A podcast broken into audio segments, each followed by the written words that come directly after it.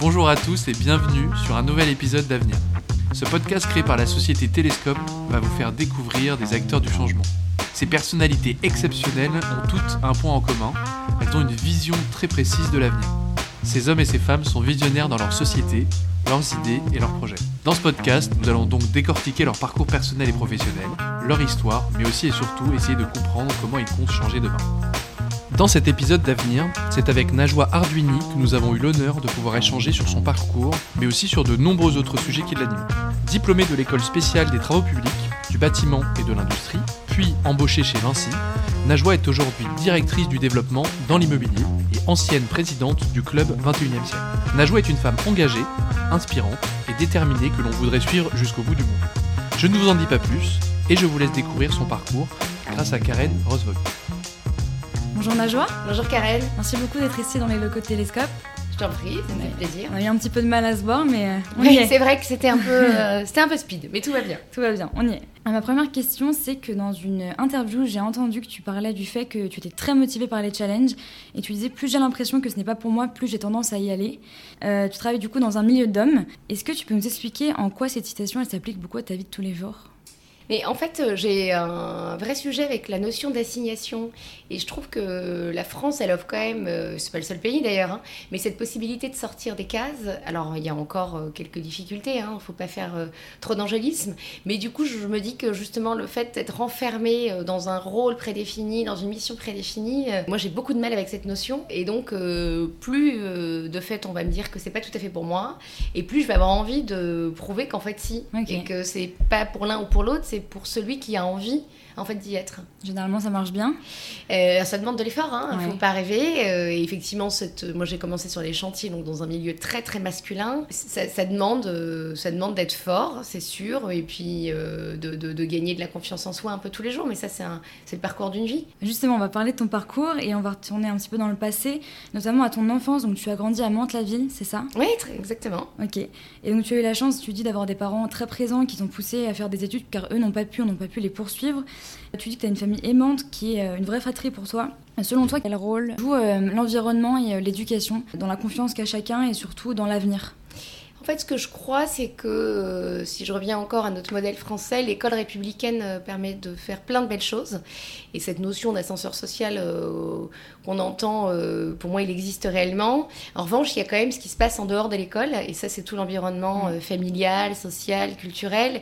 Et c'est là-dessus qu'on n'a pas la même égalité des chances. Et c'est là-dessus, justement, que la République, elle doit aller un peu plus loin. Donc, moi, je crois pas beaucoup à la, aux parents des missionnaires. Je pense qu'il y a des parents qui ne peuvent pas, qui n'y arrivent pas.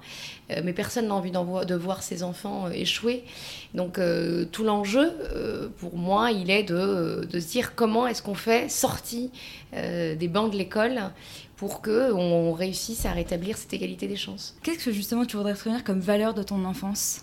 Alors évidemment, je pense qu'un environnement familial aimant, c'est euh, c'est essentiel. euh, et tous ceux qui ont la chance de l'avoir, euh, c'est un vrai booster euh, dans la vie. Euh, donc il y, y a quand même ce- cet élément-là. Et puis j'ai fait plein de belles rencontres quand même euh, de professeurs.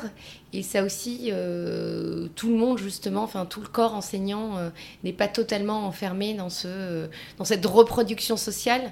Donc euh, je, c'est presque un appel au corps enseignant. euh, euh, afin de leur dire qu'il faut continuer à encourager en fait euh, les gamins d'où qu'ils soient et encore plus euh, quand euh, leur euh, destin n'est pas forcément écrit de façon totalement linéaire. Et est-ce que tu as actuellement des passions et est-ce que tu en avais aussi quand tu étais petite? Une en particulier? Est-ce que j'ai des passions? Enfin, j'ai des, com- des combats, ça c'est sûr, hein, cette notion d'égalité des chances, de diversité, moi c'est un vrai moteur ouais. euh, et, et ça m'anime un peu tous les jours. Et d'ailleurs, je crois qu'on peut le, on peut l'amener dans nos métiers. En réalité, on peut faire euh, entrer ces notions dans l'entreprise pour une société plus juste. Après, à titre totalement euh, fun, euh, je suis une vraie fanat de plongée. C'est pas très facile en France, mais quand vrai. je peux, voilà, j'adore ça. Ok, bah super. Et euh, j'ai remarqué justement que tu parlais pas énormément de toi dans les interviews. Est-ce que c'est une volonté de ta part ou est-ce que ça s'est pas présenté euh?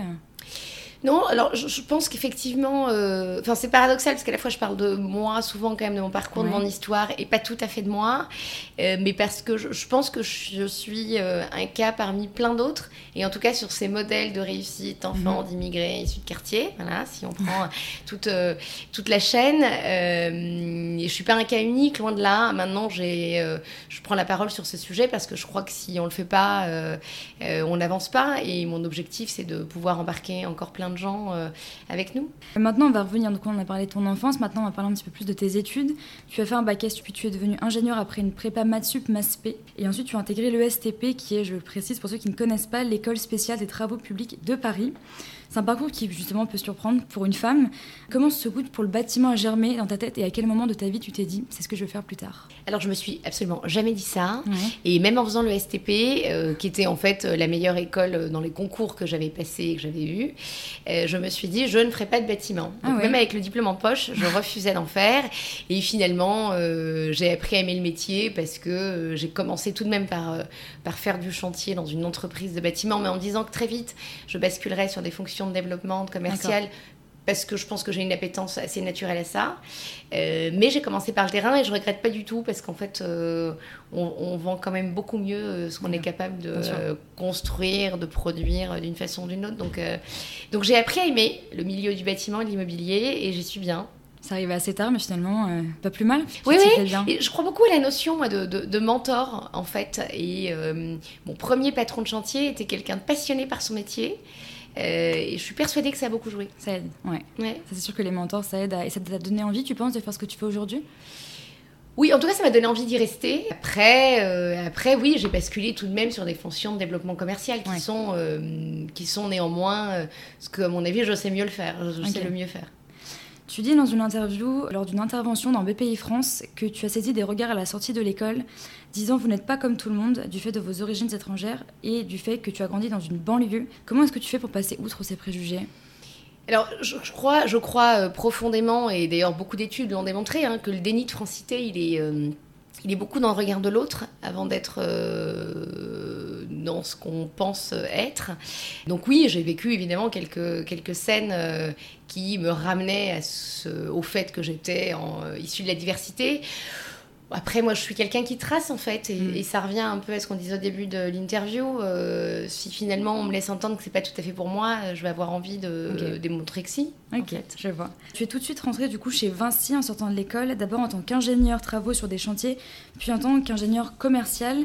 Est-ce que tu pourrais nous expliquer ton parcours depuis euh, tes débuts chez Vinci jusqu'à aujourd'hui?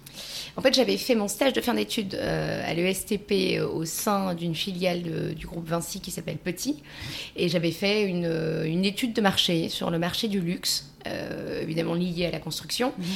Quand l'entreprise a voulu me garder derrière pour mon premier job, euh, on a dealé avec mon patron parce qu'effectivement, j'avais pas envie de faire de mhm. chantier du tout.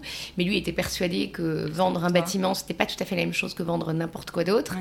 Euh, donc on avait dealé pour faire au moins un à deux ans de chantier et finalement j'en ai fait quasi cinq. Ah euh, mais parce qu'en fait c'est un milieu tout de même complexe et, et qu'un chantier ça dure en moyenne deux ans. Donc si on a envie d'avoir des bases quelque peu solides, ça vaut le coup de continuer. Donc j'ai fait ça. Mais euh, mais, très vite, ce que je sais le mieux faire, euh, qui est quand même cette relation humaine, euh, cette, cette notion de négociation, d'échanger, de comprendre l'autre, hein, parce que le job de développement et de commercial, c'est quand même d'abord comprendre son client, comprendre un projet, les enjeux. En fait, ça s'est tout de même senti, même dans mon job d'ingénieur travaux. Et donc, assez naturellement pour l'entreprise et pour moi, le switch vers le métier d'ingénieur commercial, puis de responsable de développement et ensuite de directrice de développement, s'est fait assez naturellement. Et est-ce que tu as une, très grande fierté, une grande victoire, aussi bien professionnelle que personnelle? Professionnellement, je suis effectivement euh, très contente d'être là où je suis parce que parce qu'il y a une forme d'aboutissement, ne serait-ce que euh, ne serait-ce que pour mes parents finalement, et puis pour moi, euh, et, ça prouve surtout euh, ça prouve que c'est possible, qu'on peut un peu briser les plafonds de verre. Ça démontre à la génération d'après, notamment issue des quartiers, euh, qu'il y a des parcours de réussite et qu'il faut, euh, qu'il faut essayer. Alors, de se donner les moyens, mais pas que, encore une fois. Hein, la République a son rôle à jouer, mais en tout cas, ça démontre que c'est possible. Je suis loin d'être la seule, hein, très loin, mais c'est cette majorité silencieuse qu'on a besoin de voir un peu plus. Mais c'est super intéressant. justement, on parlait de plafond de verre, on va parler du club 21e siècle. Mmh. Euh, tu es rentrée dans le club en 2007, puis tu en as été présidente de 2014 à 2016. Est-ce que tu peux nous parler de cette association aux gens qui ne connaissent pas, puisque tu en as été membre? Oui, alors le Club 21e siècle, c'est une association qui a été créée euh, en 2004 et dont l'objet est euh, la promotion de la diversité et de l'égalité des chances. Et euh, en fait, c'est une association qui a été créée parce qu'on s'est rendu compte que même quand on avait les bons diplômes, qu'on avait fait les bonnes écoles, que le parcours était plutôt indiscutable, quand on était issu de la diversité, c'était encore difficile. Je pense que ça part d'abord d'une méconnaissance de l'autre, d'une peur de l'autre. on a tous des préjugés, tous des biais. Et donc tout l'enjeu du club, c'est d'abord euh, de se dire, d'accepter cette notion de biais qu'on a euh, les uns les autres et de pouvoir euh, mieux les combattre. Donc le club, c'est plein d'actions, à la fois sur le volet scolaire et donc éducatif. C'est aussi des actions dans la sphère économique, donc dans le monde du travail. Et l'objectif, c'est soit de d'aiguiller sur l'orientation de collégiens, lycéens. C'est aussi d'accompagner alors des jeunes femmes issues de la diversité, puisque là, on peut parler de double plafond de verre, euh, via des programmes de mentoring. Euh, c'est aussi, aussi, beaucoup de dîners-débats euh, avec des personnalités politiques, des personnalités du monde économique pour justement à la fois montrer que 300 membres du club 21e siècle, c'est quand même une partie de la population française et ça mhm. montre que la réussite est possible. Et ces dîners-débats, c'est aussi l'objectif, c'est aussi d'éveiller un peu les consciences et de comprendre ce que les entreprises font ou ne font pas et de les accompagner. On n'est pas du tout dans la, dans la dénonciation euh, inutile. On est plutôt dans le, dans le, enfin, ce dont on veut, ce qu'on veut, c'est constater, accompagner et, euh, et améliorer. Est-ce que pour l'année 2021, il y a des projets pour le club? Le club a plein de projets. On a créé un fonds, euh, un fonds éducation justement pour être un peu plus présent encore sur ce, sur ce volet, parce qu'on pense que c'est essentiel et que ça démarre depuis la petite enfance. On continue nos actions de mentoring hein, auprès des jeunes femmes dans le monde des entreprises. Euh, on a un annuaire d'administrateurs indépendants aussi, qui devrait, dont la troisième édition devrait voir le jour. L'idée de l'annuaire d'administrateurs indépendants, c'est de se rendre compte que, enfin, quand on constate euh, la typologie des administrateurs que l'on a au sein du CAC 40 et du SBF 120, on se rend compte qu'ils ne sont pas très divers, justement. Et donc, euh, c'est un annuaire qu'on propose de façon à les pouvoir piocher dedans euh, avec toujours euh, enfin, le préambule et le principe de base, c'est la compétence avant le reste. Donc, euh, mais on sait pas, on nous a trop répondu, on ne sait pas où les trouver. Donc le club accompagne les entreprises justement pour trouver ces bons profils issus de la diversité. Et est-ce que c'est difficile parfois de se confronter à des jeunes qui ont perdu un petit peu tout espoir et pour qui l'accès aux études est, est parfois inaccessible, pour eux dans leur tête en tout cas? Oui, c'est difficile, hein. bien sûr, c'est difficile de redonner espoir euh, à des gens qui n'en ont plus. Euh, euh, alors, on est loin d'être les seuls, hein, Club 21e siècle, et je pense même qu'il y a des, associations de, quartiers qui sont encore plus présentes mm. sur le territoire et sur chaque micro-territoire qui font des choses euh, extraordinaires. Euh, mais on est un des maillons, en fait, je trouve, de cette chaîne. C'est-à-dire que l'une des actions du club aussi, c'est d'aider, euh, via d'autres assos, à trouver, par exemple, des stages à des élèves de troisième. Parce qu'on sait très bien que les stages de troisième, ça n'est que du réseau. Et que quand on est issu d'un milieu social un peu défavorisé et plutôt excentré, géographiquement, c'est très compliqué d'avoir du réseau. Donc, il y, a, y, a, ceux qui sont sur le terrain quotidiennement et qui vont aider ces jeunes euh, sur le volet euh, parfois civique, euh, simplement, confiance en soi. Et, puis le club va être plus en amont de la chaîne et essayer justement d'exploiter son réseau, parce que c'est quand même des très très beaux profils qu'on a. Et de pouvoir faire profiter ce réseau à ceux qui n'en ont pas. C'est vrai que les stages, c'est un vrai problème, même pour ceux qui font des études, ça reste extrêmement compliqué à trouver. Alors j'imagine que si des fois on a un peu moins de motivation et qu'on n'y croit pas, c'est quasiment impossible. C'est infernal et en fait c'est le début, de, le début de, du découragement total. Mm. Donc c'est le euh, début en plus la troisième, donc euh, c'est dommage. Oui, bien sûr, bien sûr. Et puis on le retrouve après avec les étudiants, hein, encore plus aujourd'hui dans le contexte sanitaire dans lequel on est. Mm. Donc euh, moi je, crois beaucoup à la théorie du, du petit colibri, c'est-à-dire que euh, certains vous diront euh, à quoi ça sert à mon échelle, je ne vais pas changer le monde. Euh, mais en fait, si on réagit tous comme ça, on ne fait plus rien. Et, moi, je crois que si on a le sentiment et qu'on a la preuve qu'on a aidé au moins une personne, on a déjà fait beaucoup. Donc il ne faut pas du tout se décourager et se dire que si je ne change pas le monde, autant rien faire. Est-ce que justement parfois tu as, eu, as été confronté à un moment donné dans ta vie, notamment par rapport au club 21e siècle, tu as été confronté à des gens qui n'étaient pas du tout en, en, raccord avec tes valeurs à toi? Et comment tu réagis face à ces gens-là? Est-ce que tu dis, bon, c'est pas grave? Alors oui, j'en ai rencontré plein et je continue d'en rencontrer. Euh, moi aujourd'hui j'ai 38 ans, euh, je suis arrivée au club, euh, j'avais, c'était il y, a plus, il y a plus de 10 ans. je pense que j'ai aussi changé, je me suis aussi assagie, mm. j'avais plus de rage en moi, je pense, à 25 ans qu'aujourd'hui. et donc j'étais, j'étais moins dans la, dans, dans la pédagogie, dans l'acceptation mm. qu'en fait la différence, enfin que la non, que la non-acceptation vient de la peur de la différence Aujourd'hui, très clairement, et depuis un moment, je suis plus dans la pédagogie, dans l'écoute. Alors, il y en a avec qui on peut rien faire. Hein. Il y en a, ce sont des cas. Euh, perdu. voilà, cas perdu. Et c'est pas grave. Euh, c'est comme ça, c'est la vie. Hein. Euh, mais c'est encore parfois difficile d'entendre quelques préjugés, quelques énormités. en revanche, je crois que l'une de mes forces, c'est de ne jamais laisser rien passer. Et ça, j'ai compris que quand on est, euh, quand on est dans son bon droit, il euh, ne faut pas avoir peur de dire les choses. Euh, et qu'en fait, personne ne peut vous reprocher de reprendre quelqu'un, quel que soit son titre hein, d'ailleurs, quel que mm. soit son job, quelle que soit sa position hiérarchique dans une entreprise même. il ne faut pas tout accepter. Ça, il faut absolument se l'interdire. Mais on peut dire les choses avec le sourire, avec, avec pédagogie, en étant droit dans ses bottes. Et puis ça marche pas, tant pis. Et puis s'il n'a pas compris, tant pis, mais au moins on est reparti en se disant, j'ai pas tout accepté quoi. Je suis d'accord. Et euh, il y a eu principalement des femmes euh, qui ont été à la tête du club, comme Rachida Dati ou Ramayad. Est-ce qu'il y a une raison à cela ou c'est un pur hasard? Non, c'est un, un, pur hasard. D'ailleurs, il n'y a pas eu principalement des femmes, hein, euh, parce qu'en réalité, Ramayad n'a pas été présidente du club. Il y a bien ah. eu Rachida qui a, été, qui a fondé, Rachida Dati a fondé le club avec Akim El Karoui. Mais non, en fait, il y a une vraie alternance. Je pense qu'on retient ces noms-là parce qu'elles sont, elles ont eu des carrières politiques et qu'elles sont plus visibles. Mais Hakim El Karoui est le fondateur du club et c'est mhm. un essayiste brillant. Euh, on a Amadou Ngom qui est un patron d'une SS2I. On a eu Jacques Galvani, alors qui est aujourd'hui adjoint à la mairie de Paris, mais qui a eu une carrière d'abord économique. Donc non, non, je pense que c'est très, c'est assez paritaire en fait. Ok, on va tant mieux. Ouais. Est-ce que tu penses qu'une femme dans un monde d'hommes, ça t'a parfois plus porté préjudice ou au contraire, ça a été pour parfois un atout? Alors, je crois qu'une femme dans un monde d'hommes, euh, fait, ça, dépend de ce que ça dépend de ce qu'on en fait.